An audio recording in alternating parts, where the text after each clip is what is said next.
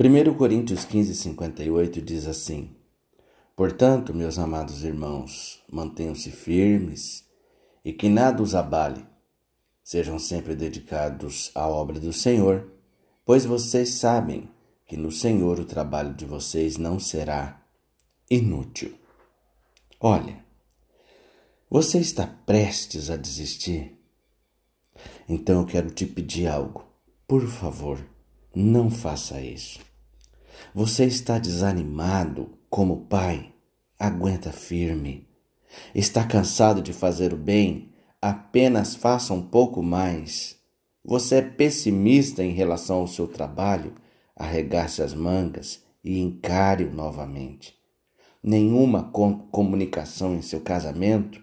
Tá difícil a relação conjugal? Faça mais uma tentativa. Não consegue resistir à tentação? Poxa, aceite o perdão de Deus e vá lutar mais uma vez. Seu dia está repleto de tristeza e desapontamento. Seus amanhãs estão se transformando em nuncas. Esperança é uma palavra já esquecida. Ah, rapaz, lembre-se: aquele que termina não o faz sem feridas ou cansaço. Muito pelo contrário, tal como o boxeador está cheio de cicatrizes e sangue.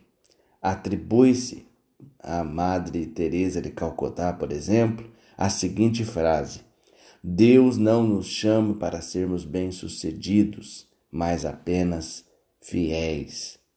Fecha aspas. O lutador ele, tal como o nosso mestre, ele está trespassado e cheio de dor. Ele, tal como Paulo, pode até mesmo estar cansado e ferido, mas sabe o que ele faz? Continua.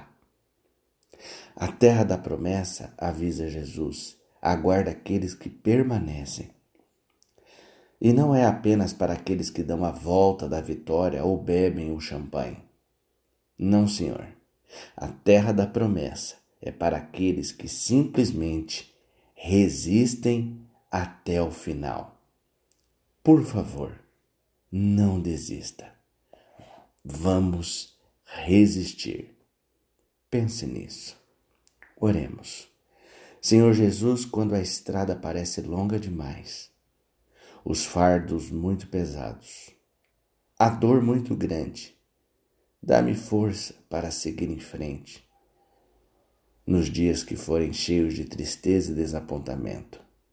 Enche o meu coração de esperança e que eu possa, Senhor, resistir com um espírito de vitória e triunfo, por amor ao teu reino. Amém.